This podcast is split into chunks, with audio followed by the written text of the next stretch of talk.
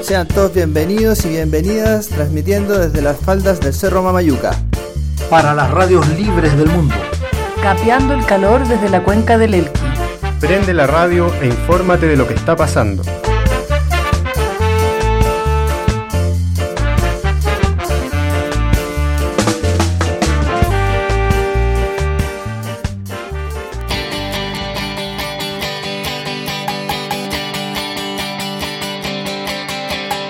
Hola, ¿cómo están chiquillos? ¿Todo bien? Hola Dani. Hola, bienvenidos. Estamos de vuelta aquí. Bienvenidas. Otra semanita. Hemos vuelto. Hemos vuelto. En gloria y majestad. Con lo mismo, ¿no? Sí. Vamos a seguir, sí, pues tenemos Sí, todavía como para poder seguir analizando esto de la, la nueva constitución, la propuesta de constitución. Seguimos entonces en este contexto histórico y seguimos en esta nueva tabla periódica de la nueva constitución chilena. Entonces los invito, díganme un tema de algo que quieran conversar, qué cosa quieren saber que les lea sobre esta constitución. A ver quién Dicen empieza. por ahí que no vamos a poder tomar copete. Con mi copete no, ¿ah?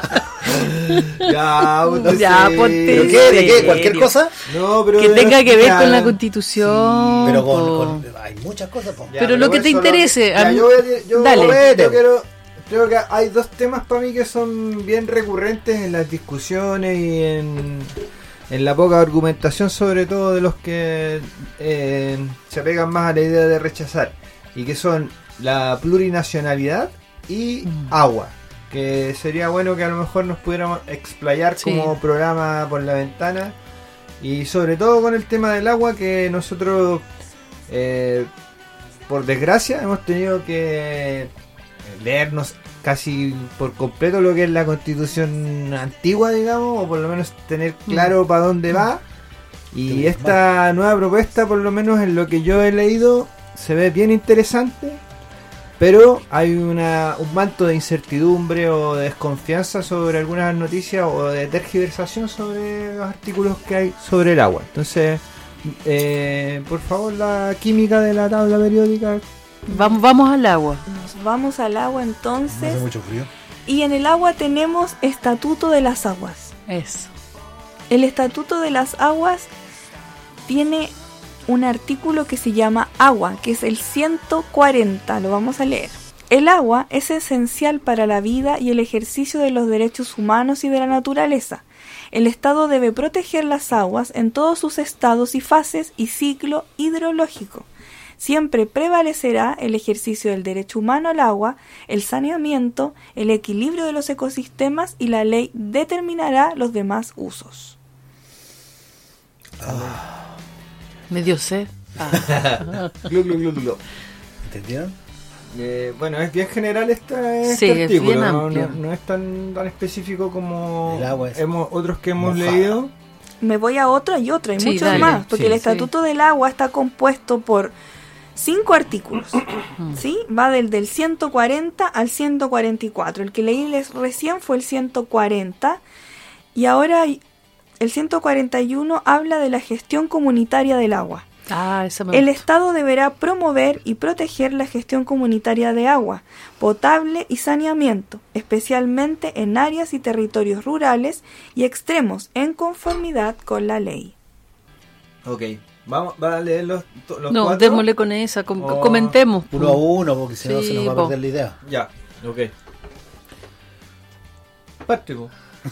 Nos quedamos cri cri. Yo no entendí. La gestión Gestión comunitaria, ¿qué significa? ¿Por qué? Digan.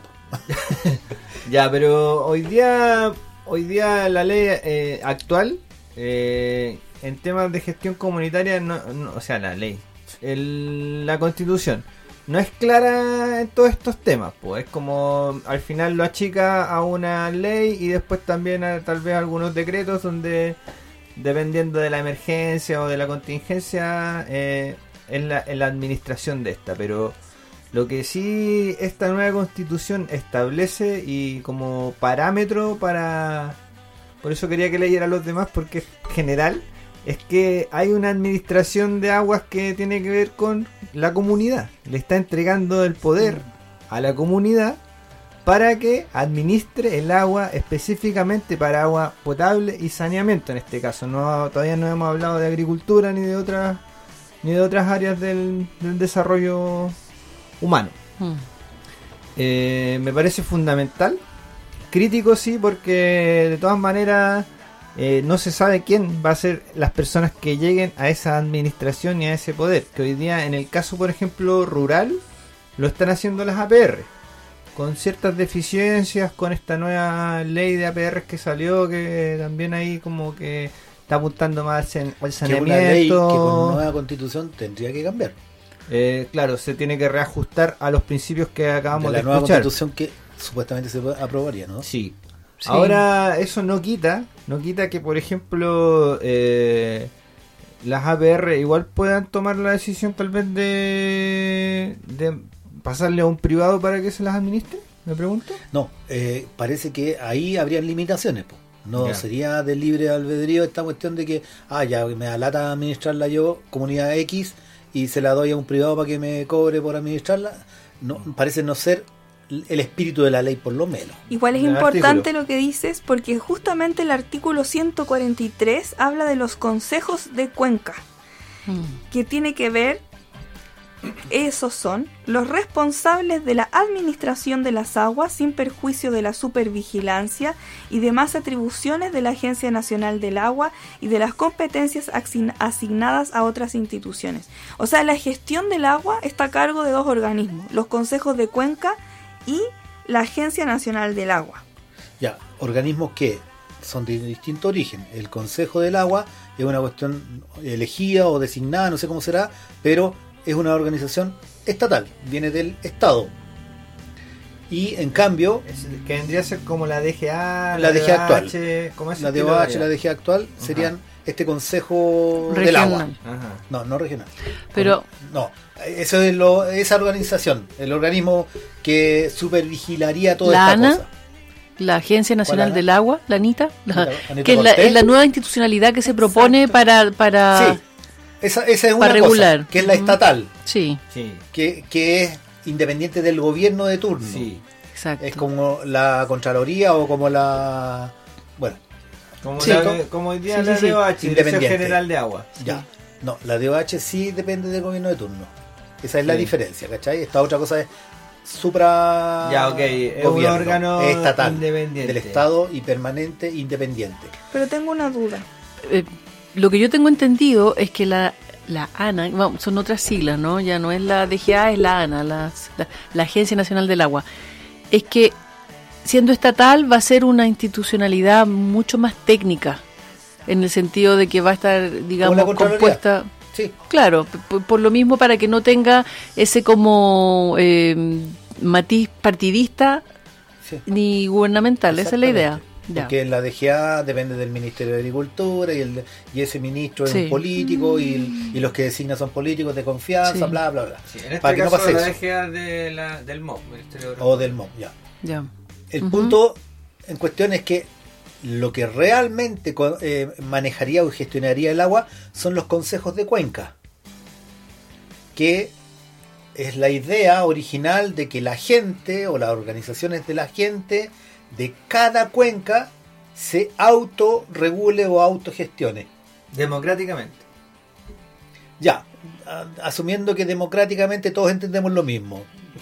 Sería otra discusión. Pero sí, se maneja integralmente desde la cuenca.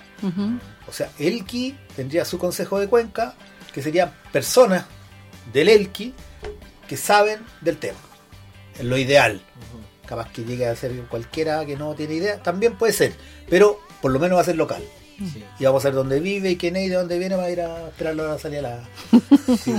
Ya, ese es el punto. Sí, que se man- que la que- comunidad misma gestiona su agua. Sí, a eso hay que agregar que le pone un carácter de prioritario al derecho para consumo humano y saneamiento.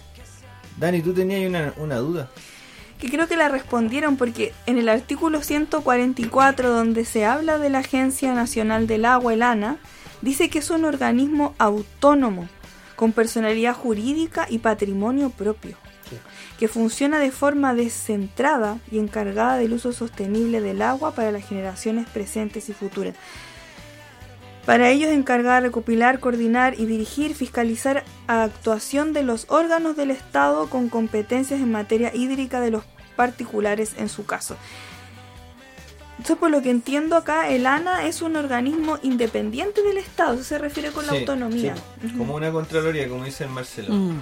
Y la gracia de Lana es que tiene que estar ahí con la constitución en mano precisamente para velar porque todo lo que acaban de, de decir sobre prioridad como para el, para el saneamiento, eh, también habla del tema ecológico, se cumpla.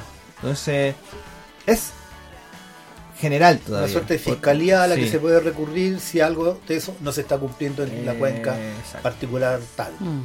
Y lo que me parece interesante, que acá también sale, dice que existe una política nacional hídrica. Que eso es lo que va a guiar. Actualmente Que actualmente no existe. No existe. Va a existir Ya. con esta constitución, digamos. O sea, si es que se aprueba. Claro, o sea, la ANA se rige por una política nacional hídrica Mm. que, va, que se va a establecer por la autoridad respectiva. Claro. Yo creo que eso es bien clave, ¿ah? es bien importante porque marca la diferencia y, y tiene que ver con lo que hablábamos la otra vez, de cómo eh, la propuesta en general de esta nueva constitución eh, se desembarca, sale de, de esta lógica neoliberal de, de ser un Estado subsidiario. ¿no? de lo que habíamos hablado, de que si un privado puede hacerlo y que la idea esta como que se regula solo, que ellos mismos se van re- autorregulando O que el mercado la que el regula. mercado las va a regular. En cambio, ahora hay una política, eh, bueno, habría una política que, que se haría cargo y se haría responsable de regular todo esto, ¿no? Con un Estado solidario. Exacto. Y con un presidente buena onda. Esa onda. No, eso no. No, y hay otras cosas bien interesantes. Acá hay otra cosa que me parece, bueno, dice coordinar y elaborar un sistema unificado de información de carácter público. Sí, eso, eso tiene que ver con la información que en algún momento hablábamos en programas anteriores, que hoy día el catastro de la disponibilidad que hay de en las cuencas está mal hecho, está mal diseñado porque se, se diseñó en otro tiempo y bajo otras condiciones de, de país y atmosféricas, ambientales y además con métodos que hoy día están obsoletos. Entonces, es importante generar una base de datos nueva que nos entregue toda la información sobre las joyas hidrográficas, donde nos diga, oye, hoy día, eh, no sé cuánto estamos hoy, bueno, verdad que este programa era temporal, no tiene, no tiene ni día ni fecha, pero Septiembre 2023. eh, se me fue la idea. Pero... Es, que, es que esto que estás diciendo es a lo que apunta esta ANA. La Agencia Nacional del Agua es un organismo técnico, dice ahí. Lo principal es eso, que va a basar todas sus decisiones en datos estudiados, científicos, comprobables, etcétera, para gestionar el agua. No en una cosa que surgió hace 50 años, o no en una sesión de derechos como la que tenemos hoy día en este país, eh, derechos de agua de hace 60 años, cuando llovía 120% más aquí en esta en este territorio por lo menos. Entonces, toda esa todo ese uso del agua es de otra realidad, Sí. una realidad que ya no existe. La ANA se va a preocupar de tener al día esta realidad. Exacto, actualizar esos datos y a través de esa generación de datos eh, priorizar y distribuir, redistribuir el agua. En, en base a esta jerarquía que nombraste recién. Primero, eh, agua para consumo humano y saneamiento. Saniti- Que saneamiento se entiende por todo lo que Agua tiene que- potable, alcantarillado y su gestión. Exacto, entonces es importante hasta el momento aclararle a la gente que aquí eh, nadie está perdiendo su empresa, mi agua, con mi agua no, nada de eso. Hasta el momento Mm. lo que estamos hablando es de que existen cuencas en- a lo largo de nuestro país y que si quiere saber más detalles sobre esto de las cuencas y la distribución, le invitamos a ver programas anteriores, mejor dicho, a escuchar programas anteriores de Por la Ventana, donde explicamos cómo se distribuye el agua a través de los valles transversales de Chile y más o menos cuál es la idea de, de, de ahora de esta constitución de, redistribuir o de reordenar la gestión hídrica, que es súper importante para nuestro desarrollo futuro. Y, hacerla pertinente a cada territorio. Porque no es lo Mm. mismo Arica que el Valle del Elqui, el Valle del Choapa, o Punta Arena o Chiloepo. El agua en esos territorios es muy distinto el saneamiento, las prioridades y el consumo humano. En todos lados es distinto. Entonces ahora lo que se va a hacer es atender a esa diferencia y a esa diversidad eh, en el sentido de que cada cuenca toma una normativa o un- una gestión distinta de acuerdo a su propia realidad, que no es la misma en el valle de, la, de Azapa que en nuestro valle. Sí, yo creo que también es importante no olvidar que, que esta, esta, bueno, todo lo que estamos conversando ahora, ¿no? La propuesta de que exista esta institucionalidad más bien técnica, que se haga cargo, que establezca además alianzas con el mundo académico, que los estudios que se empiecen a hacer, las investigaciones estén relacionadas también con estas, con estas temáticas tiene mucho que ver con lo que hablábamos en, en nuestro programa anterior, ¿no? De, los constituyentes que y las constituyentes que participaron en la elaboración de este de esta propuesta. Muchas y muchos de ellos eran son activistas eh, ambientales, pero además ellos recibieron, digamos, fueron mandatados, por decirlo, como le gusta hablar a don Gabriel Salazar, fueron mandatados también por muchos eh, muchos investigadores, académicos, ONGs eh, relacionadas con el mundo medioambiental que enviaron propuestas, que enviaron información para que fuese discutida y que fuese analizada para ser considerada como parte de, y todo esto que tiene que ver con una gestión comunitaria de las cuencas, de, de esta institucionalidad más técnica, tiene mucho que ver con eso, ¿no? Con estas propuestas que se, se recibieron y que afortunadamente fueron acogidas.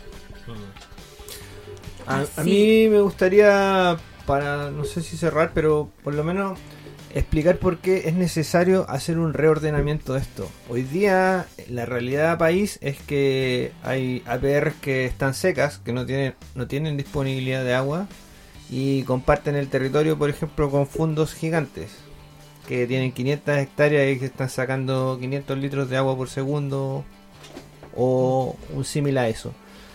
Hay APRs que han cerrado por contaminación de exceso de nitratos o nitrógeno en sus aguas, que eso es cáncer y que es contaminación directa de la agricultura. Eso es una realidad hoy día acá en el Valle del Elqui, en el Valle del Choapa, en el Valle del Limarí, en el Valle del Quilimarí, en el Valle de Petorca y así en muchos, incluso en la Araucanía o en el sur donde pareciera irrisorio pensar que hay gente que no, no tiene agua potable.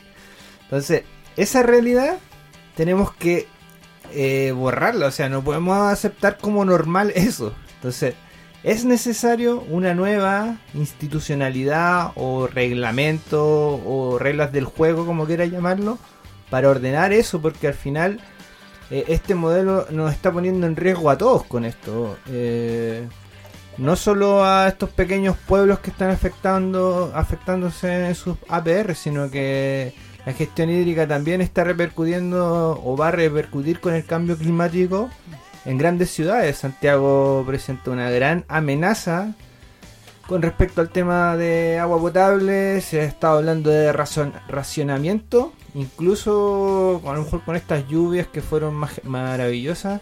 eh, ese fantasma no desaparece. Entonces, es importante que nosotros eh, empecemos a visualizar que para construir un futuro en base a nuestra realidad actual, tenemos que cambiar ese ordenamiento que venimos arrastrando de hace 40 años. Ya es obsoleto, es antiguo y no calza con nuestra realidad. Y le guste a quien le guste, es así. O sea, no te puedes eh, aferrar a un modelo que ya tiene 40 años existiendo y que lo que ha marcado es desigualdad, este tipo de problemáticas como la que yo les cuento, es habitual en el norte de Chile y ahora en el sur donde hay agua de sobra. eh, no puede ser. Entonces es importante que, que cambiemos eso. De todas maneras. Y por eso también en este artículo para cerrar sobre la ANA, también hay una parte importante que habla de la fiscalización, pero también de las sanciones que van a haber y que van a ser reclamadas a los tribunales de justicia. Que eso también tiene que ver un poco con lo que tú dices, de qué manera se sanciona, de qué manera se regula de una forma adecuada todas las, vulneraciones que ya existen hoy, ¿no? Mm. ¿Les parece que vayamos con un temita? ¿Quieren poner algún tema para... Para amenizar el programa constituyente?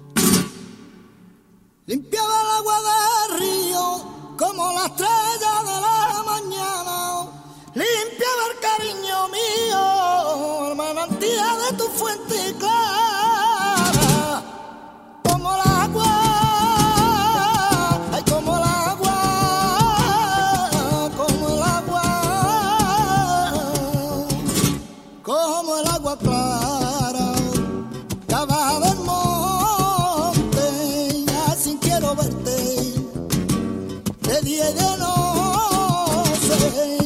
Ay, como el agua, como el agua, como el agua.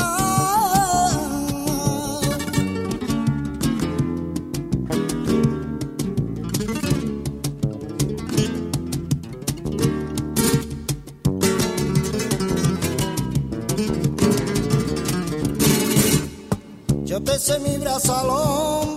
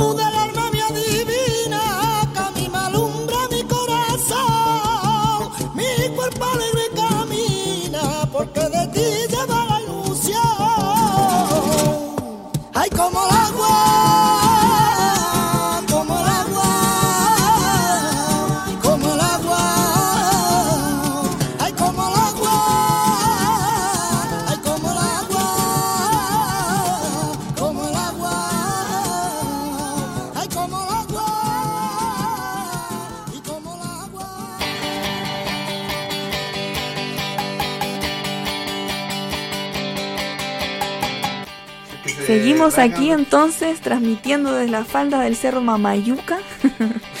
Seguimos. Me encanta, me encanta. Protocolo, me encanta, Amigos y amigas. Pero si le tenemos. Pero está bien, hay que mantener las buenas costumbres. Por supuesto. Me parece muy bien. Démosle. entonces, para quienes nos están escuchando, porque nos están escuchando que seguimos entonces eh, analizando, desmenuzando esta nueva constitución, esta propuesta, específicamente hablando del tema del agua, el tema que nos preocupa aquí en nuestra cuenca alquina. ¿Hay algo más que crean interesante? Sí, lo que, podamos... lo que el Camilo le gusta tanto, con mi agua no. Sí.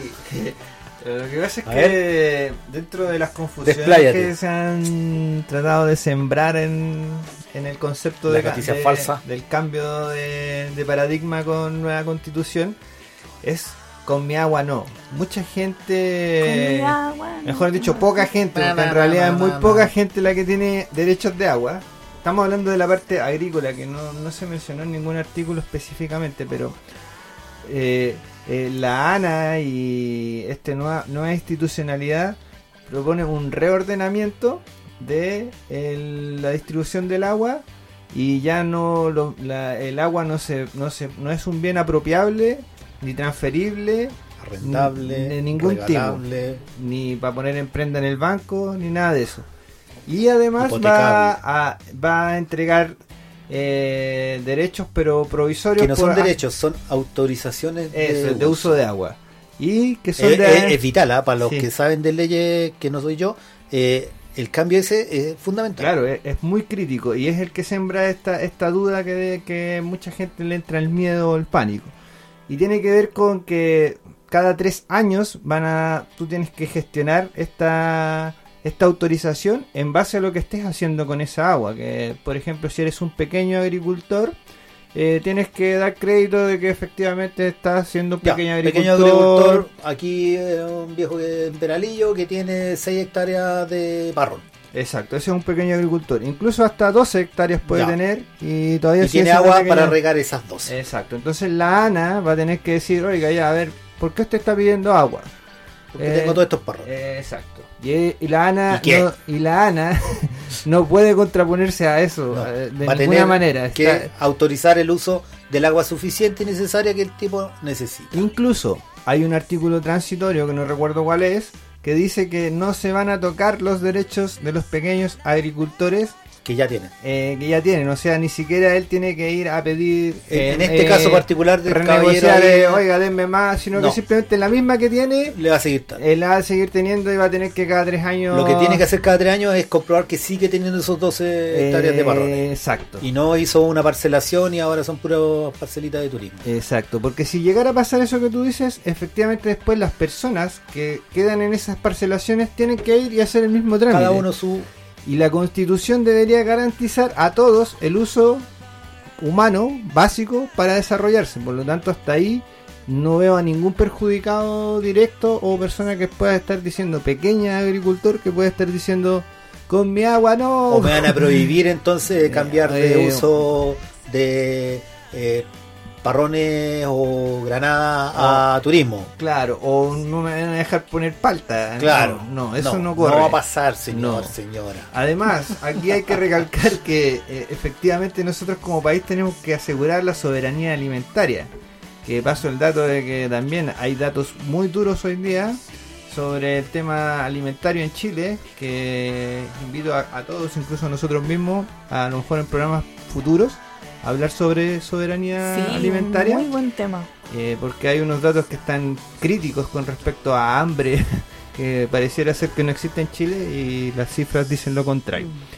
Eh, entonces eso, Pero dar tranquilidad, agua no. dar la tranquilidad a pequeños agricultores que hoy día están con, oye, nos van a quitar el agua a todos nosotros, no vamos a tener cómo regar. No, por el contrario, se está tratando de resguardar que la pequeña agricultura familiar campesina Tenga pueda mantener ese flujo de agua y además si hay gente que no lo ha tenido no ha tenido el derecho, hoy día puede acceder a eso, que también doy fe, que son los más, doy fe. Concretamente, hoy día aquí en el Elqui o al interior o a Pelícana, si yo tengo por años una herencia de 6 hectáreas familiares, podría ocurrírseme que quiero plantar algo y perfectamente podría ir a pedir agua de acciones que no tengo que comprar en el mercado, Sí. como hasta ahora, y que me autorice eh, la ANA Sí, como buena onda que es amiga mía, Mm. eh, es el uso de esa agua. sí, Y después de tres años más, comprobar nomás que lo sigo usando. exacto. y eh, listo. y, y ese, y esa petición tuya tiene un, una prioridad que está por sobre, por ejemplo, lo La que mega- estamos hablando, eso, de la agroindustria. O la minería. Eh, exactamente. Entonces ahí es cuando esto genera revuelo y cuando empiezan a patear la mesa en vez de golpearla mucho porque se les está alterando un mega negocio que han tenido históricamente de estos últimos 40 años, donde han sacado el agua a destajo para hacer sus negocios y que son negocios que hoy día no están, no están garantizando, primero, la soberanía alimentaria del pueblo, ni de los ciudadanos. Para incluirlo a todos. No del no pueblo, porque- que han excluido todos los rechazos. Sí. Entonces, eh, eso es una de las cosas que genera rabia, porque efectivamente, por ejemplo, las personas de estos mega fundos que hemos hablado, o de los fundos latifundistas, eh, o de la agroindustria que produce a- agricultura a gran escala para hacer un negocio y que es exportador principalmente, ellos sí van a ser perjudicados, efectivamente. Pueden llorar, gritar, todo lo que quieran. Van a, votar, quieran. van a votar rechazo, van a hacer campañas para que la gente vote retraso, re- rechazo, Retraso. perdón. El retraso. Eh, eh, van a intimidar a sus trabajadores para que voten retraso, van a eh, dar inform perdón, rechazo, van a dar información falsa para que la gente vote rechazo, van a incluir, van a ¿Qué meter a la señora ¿Qué Juanita que que está pasando? la señora, a la señora Juanita, la amiga de Don Lago, a todo ello. Oiga, miren, en esta misma micro vamos todos los que nos están quitando el agua, señora Juanita, no permitamos Súbase, esto. súbase, vamos a reclamar. Señora Juanita, bájese de esa micro, usted no va ahí. No es la que tiene que ir. ahí. Usted súbase a la micro de nosotros, la micro con la ventana, esa es la que va. Si no nos cree, lea la cuestión. Ahí Sí, está. pues eso es lo otro que al final, lo bueno es de esto es que la cuestión está ahí en un libro donde ya nadie, bueno, algunos ya le han cambiado las letras, igual lo han falsificado, por algo será. Pero en general es eso, yo quiero darle tranquilidad a la gente del campo, a la gente que se siente afectada con esto, que eh, todos los que están escuchando la radio, excepto el señor Luxix, si es que la está escuchando, él va a ser afectado, los demás no, la gran mayoría no. Incluso se puede revertir muchas cosas porque va en este nuevo reordenamiento a estos viejitos que todavía quedan algunos por ahí en, en- Peralillo, en el Durazno, en Varillar, eh, que en yo me acuerdo, sembraban tomates en las laderas del cerro, eh, sembraban ají, eh, choclo, pueden retomar esa actividad porque tienen el acervo cultural todavía, mucha gente que yo conozco todavía está ahí con eso, y pedir una autorización de uso para eso, cultivos muy pequeños, media hectárea de choclo, por ejemplo, una hectárea de tomate, todas esas cosas se pueden retomar porque tienen más, van a tener, en el caso de aprobarse la nueva constitución, incentivos desde varios lados, no solo con agua, sino que se va a incentivar la eh, eh, agricultura familiar campesina. Es- Bueno, ¿eh? Está bueno, me gustó. Oye, voy Parece va a dar un ejemplo de un pueblo querido perdido en la cuarta región llamado Mincha, que mm, de donde soy oriundo, o digo que soy oriundo, que tiene una realidad con el agua. eh, la Mincha vive principalmente de la agricultura, y esto, este Mincha en realidad estoy tratando de graficar lo que pasa con muchos Minchas en todo, el- en todo el Mm. territorio, sobre todo del secano, del del semiárido. Eh, del, no- el, del 100% de los agricultores que desarrollan la actividad agrícola en Mincha, que es, el, es la principal actividad económica y de subsistencia que tienen la perso- las personas allá, eh, dos personas o tres pueden eh, acreditar hoy día la tenencia de agua legalmente, estos derechos de los que hablamos. El resto, nadie. Todo abierto a la Exacto. Entonces yo no puedo entender cómo, eh, no sé, pues van a ver si hay cinco viejos reclamando porque me van a quitar el agua, está tirado de las mechas porque en realidad no la tienen. Mm. Hoy día no tienen esa garantía. Esta nueva constitución, esta nueva propuesta, les da la posibilidad de acceder libre y legalmente al agua, que es lo que siempre debió haber pasado y existido. Si usted un- ya no es Mincha, es un pueblo de por aquí también. No, puede- eso- tiene un huerto Simbólico. y no tiene acciones de agua y nunca ha tenido y nunca ha tenido acceso porque valen cara. Hoy día una acción, ¿cuántos millones está? Mira, eh, depende del canal y del lugar, pero bordean entre los 5 a 7 millones de pesos la acción acción. de agua. Si usted necesita regar su huerto, que tiene 100 por 80 metros cuadrados, eh, puede acceder con esta nueva normativa a 0,10, 15, Lo que necesite para producir. Lo que se necesita para regar ese huerto. Exacto. Por lo tanto, parece, parece De sensato todo sentido, pues. y parece sensato para la mayoría, que es lo importante. O sea, Es que yo creo que ahí está la clave. Justamente es eso, ¿no? Que, que parece como uno lo escucha, lo lee, lo escucha y yo lo leo y, lo- y las cosas que he escuchado es como, ¿cómo no estar de acuerdo con esto? ¿No es cierto? Es como, ¿quién podría no estar de acuerdo? Sea, yo, creo que está, está claro, o sea, no, está claro quienes no están de acuerdo, porque claramente son las personas que se han visto beneficiadas por la lógica en que estamos viviendo todo este tiempo, en- de- por esta lógica neoliberal. Son ellos y ellas las que están, digamos, oponiéndose a Y esto, también ¿no? las personas que no tienen idea realmente qué es lo que se está Que se proponiendo. llevan por las noticias falsas. Que, que- es que justamente, mira, el otro día escuché una entrevista re buena que le hacían a una escritora que a mí me gusta mucho, la de Amela El Tit, que además de escribir novelas, ella escribe muchos ensayos y tiene una, un pensamiento crítico que, que es bien profundo y a, y a mí me, me- me hace mucho sentido. Y ella hablaba de cómo eh, analizaba un poco, ¿no? En, en qué, en qué momento estamos, por qué están estos privilegiados tratando de como de aferrarse a como puedan a, a, a- a sus privilegios, ¿no? A lo que están a, a lo a lo que se han acostumbrado.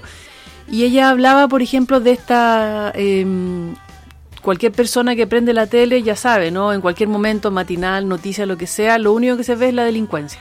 Entonces lo que más sale a flote es la delincuencia, la delincuencia.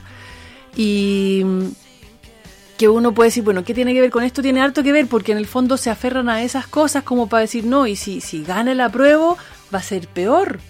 Miedo. Miedo, es puro miedo. Y en el fondo, ¿qué es lo que pasa con la delincuencia? Siempre ha habido delincuencia, siempre ha existido la delincuencia y va a seguir existiendo.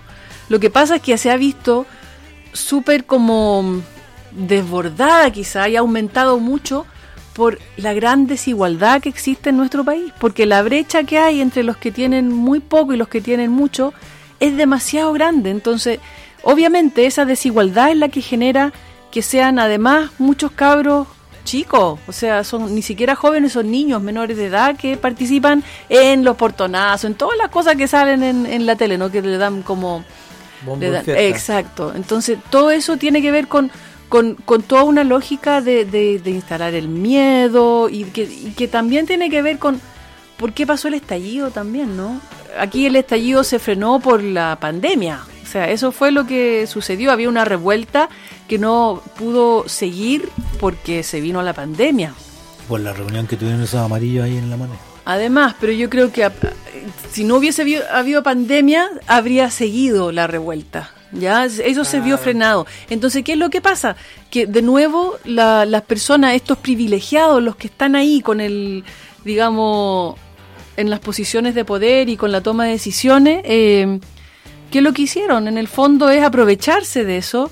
Y de nuevo, ¿qué, qué pasó? Mucha, era re poca la gente que veía tele. Eh, No mucha gente estaba viendo tele porque veía otras cosas, otros programas, el cable. Nadie veía las noticias en la tele. Pero con la pandemia, todos empezamos a ver la tele y la tele y la tele. Entonces ya se dejaron de ver como otras cosas y se empezó de nuevo desplegó el, eh, su hegemonía, ¿no es cierto?, del sistema para poder poner de nuevo esta lógica, esta lógica del miedo, de que así es como debe ser, ¿no es cierto? Entonces, ahí de nuevo lo- los privilegiados tienen su plataforma así en Re- todos lados. Reinstalaron el discurso. Reinstalaron su Porque si discurso. uno hace una revisión en todos los canales de televisión abierta, que el mismo portonazo lo pasan 30.000 veces y en todos los canales es el mismo portonazo que lo repiten día tras día y todos los días y a toda hora. Eh, mira, curiosamente, volvieron todos esos noteros buitres que habían antes, que en el estallido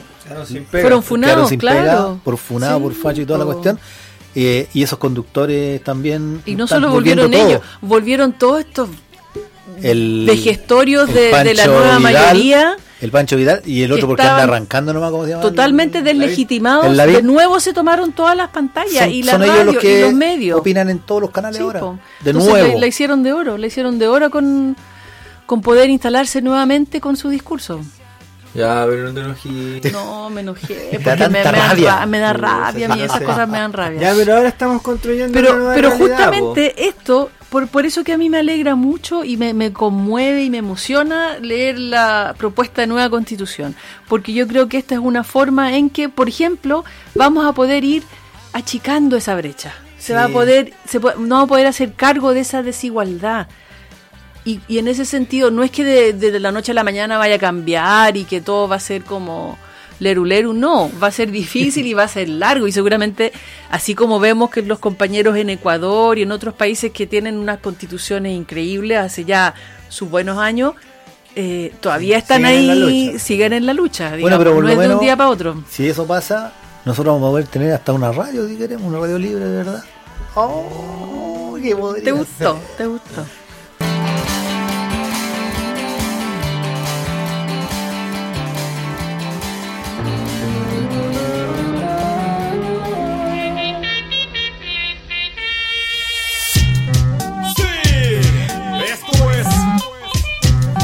El agua vence la piedra 2007. Sí. Bueno, este debe ser el último tema del disco. Si sigues escuchando, tú terminarás adicto. Aunque no te guste el hip hop y los bombos y cajas, todos estamos de acuerdo que quemaremos casas de algunos malditos políticos y curas absortas por la religión que tiene el don. Volveremos más grande de lo que fue la urbe y acompañaremos en todos sus sueños a Simón. ¿No entiendes? Lo que pasa es que es más lento con la vida inerte. Una tarde con la frente en alto sigue lente. Solo recuerda que hasta algunas veces no te miente. ¿Te imaginaste alguna vez que los enigmas y triunfos terminarían doblegando el agua pensa la piedra? Que quede claro, somos del hip hop y no paramos y somos diestros. Estamos despiertos y expectantes y expectantes. El coraje, las ansias de victoria en el paisaje más amplio de la gloria. Somos causantes de la rabia que quiebra. En un momento el agua vencerá la piedra. El coraje, las ansias de victoria en el paisaje más amplio de la gloria. Somos causantes de la rabia que quiebra. En un momento el agua vencerá la piedra. Expectativa cumplida, sufrida, mi mente descansa. Sin salida en la guarida, por eso se alzan las voces calladas, la rabia del pueblo. Extraviadas las miradas, asesinadas por el calentamiento. Despierto por un enano castellano, amigo cercano, mi viejo y hermano. Pasándola en tiempos mejores, diferentes rebeliones eran vencedores. Cuatro etapas para ser conocedores. Señores y señoras, disculpen la demora. No fue nuestra intención tener la vocación sonora. Ahora en las rimas en convenio. Sin creerse genios en el medio.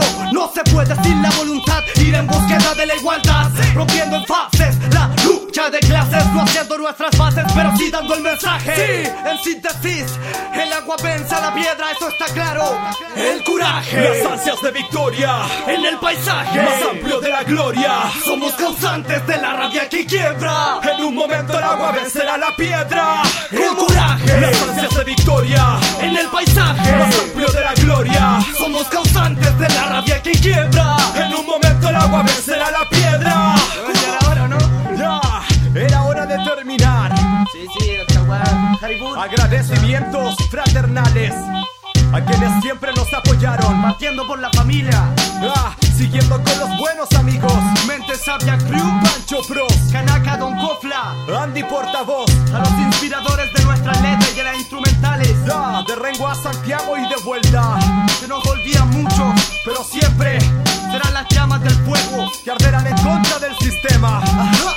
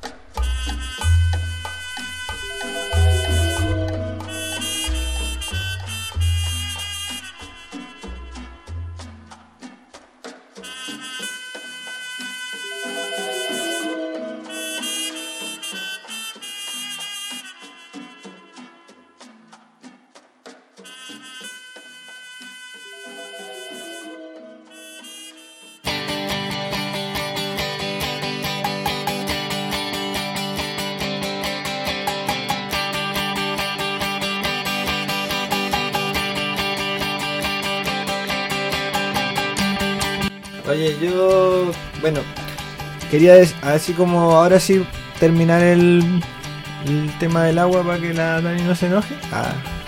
Y que Yo nunca me enojo. Ya, y que Sigamos tiene que con ver- el agua. Tiene que Yo estaba que- enojada, yo estaba Ah, enojada. Yo- que con los nombres. privilegiados.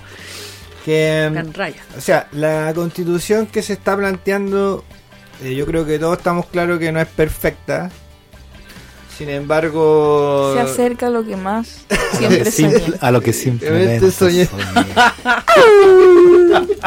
la Dani. Eh, bueno, eh, ha permitido que en varios sectores, sobre todo los del rechazo, eh, se a- a- a- amarren o agarren. Atrincheren. Sí, en argumentos que parecieran ser como así de vida o muerte y dejan de lado un poco estos, estos beneficios como los que acabamos de contar sobre el agua, por ejemplo. Entonces, hay por un lema que dice así como yo apruebo por el agua nomás. No me, inter- no me interesa que diga el resto de la constitución, pero el agua es bueno así que apruebo, por ejemplo.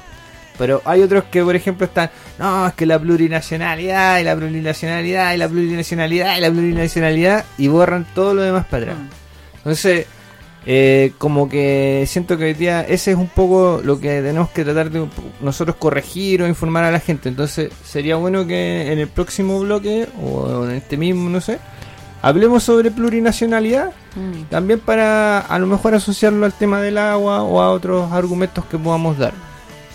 Lo que yo les quería proponer a lo importante del tema que estás poniendo, que lo dejáramos para un programa entero que podríamos hablar de eso.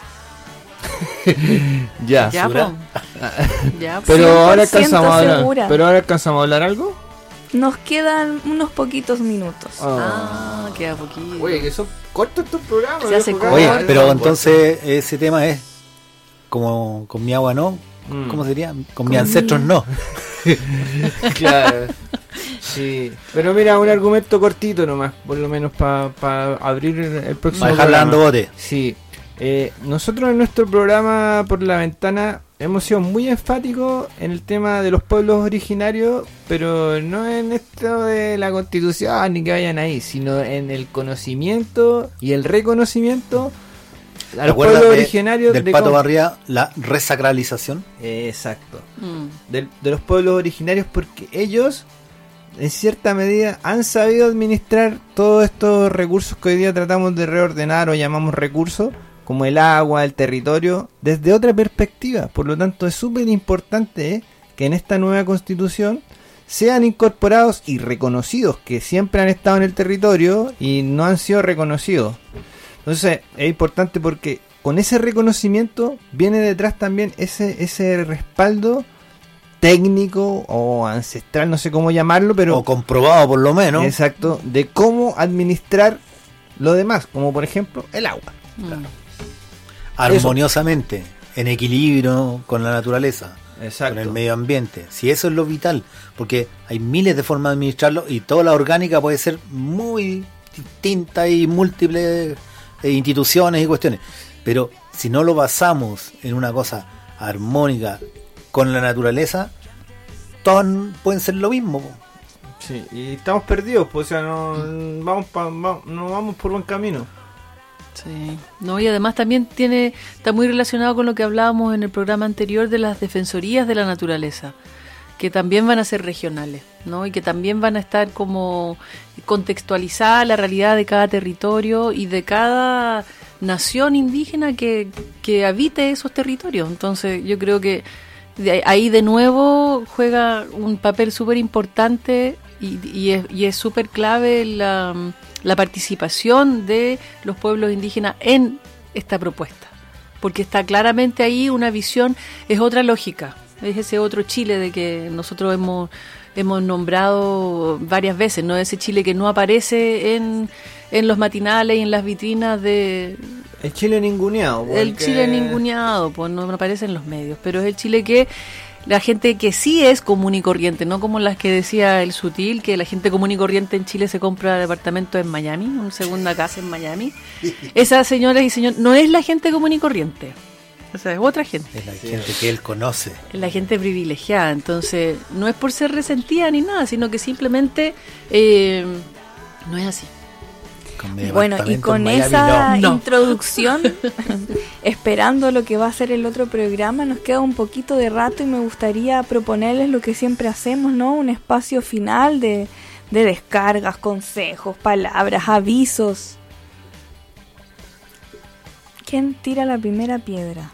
Uy. Yo como que la acabo de tirar, ¿no? Tiré Tira una otra, tira piedra. otra, tira otra. ti- Tiro otra piedra, me enojo. No, no estoy enojada. Estoy muy esperanzada, estoy muy esperanzada con, Sí. con esta... Yo creo que es clave, como siempre decimos, informarse. Informarse, leer, escuchar, el- escuchar por la ventana, buscar buscar ahí en, en- entre Spotify, en el, en, el- en la- la en el ciberespacio también, buscar formas alternativas de informarse, ¿no? Porque, porque las hay. Sí, y si nos quedamos con la televisión abierta, estamos hasta las masas. po. Sí. No, habría que informarse también de quiénes son los dueños de los canales. El canal nacional, que se supone un canal público, qué tan de público tiene, si son los mismos que lo dirigen y hacen las mismas televisión basura que los otros. Eh, nosotros tenemos cable, es una cuestión que se conecta, ¿cachai? Ah. Eh, y eh, tenemos aquí eh, en, en nuestra proveedora local de canal el- la televisión Esquina. al- argentina, ¿cómo se llama? TV pública. R- TV pública. Televisión Pública Televisión Pública Argentina. Es un canal que tiene programas de esos que daban antes en la tele culturales, de escritores, que duran, el programa dura 25 años, imagínate, o sea, generaciones completas han vivido y muerto y ese programa sigue. Eh, hablando de escritores, libros, un ejemplo nomás, hacen, eh, tienen por norma dar una película al día creo, o no sé cada cuánto tiempo, Argentina, o sea, de su país, ¿no es cierto? Esa es TV pública. Eso es televisión Esa. pública, Acá pues. los medios son todos. Acá la televisión lógica del mercurio. pues, nacional, están todos que debería ser-. Eh, no de mercado, porque compite en iguales Sí. condiciones que toda la televisión abierta con publicidad. Sí. Y si la publicidad no se la pagan, no hay programas. Claro, Entonces- entonces genera con, en lucro. Funciona Ese, en ese es el lucro. mercado dirigiendo la televisión de un país.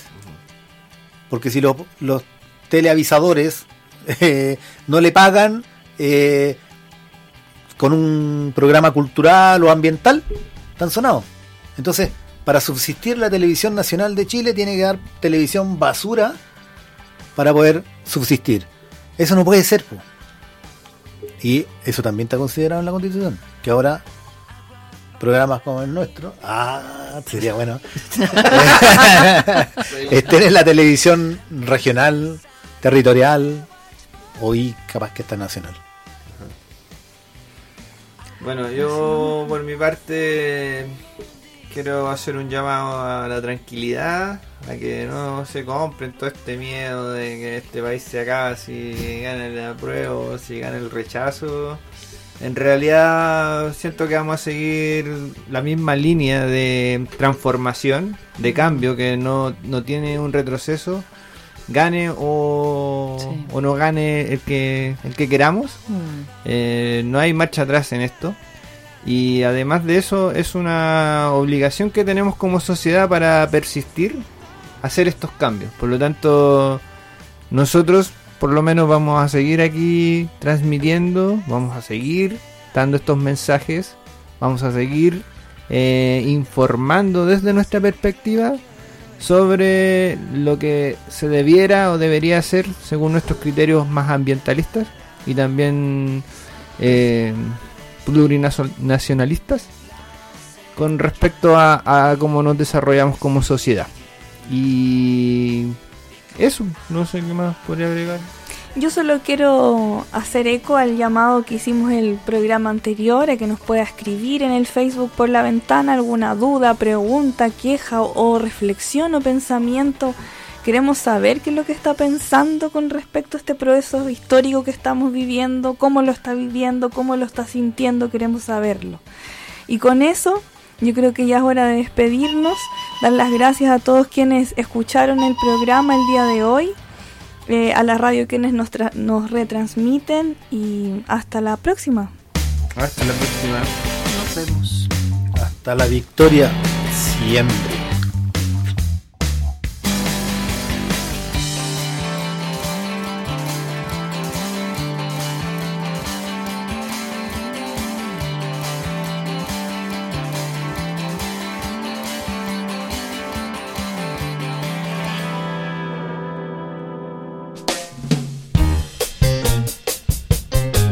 Acaba de escuchar Por la Ventana.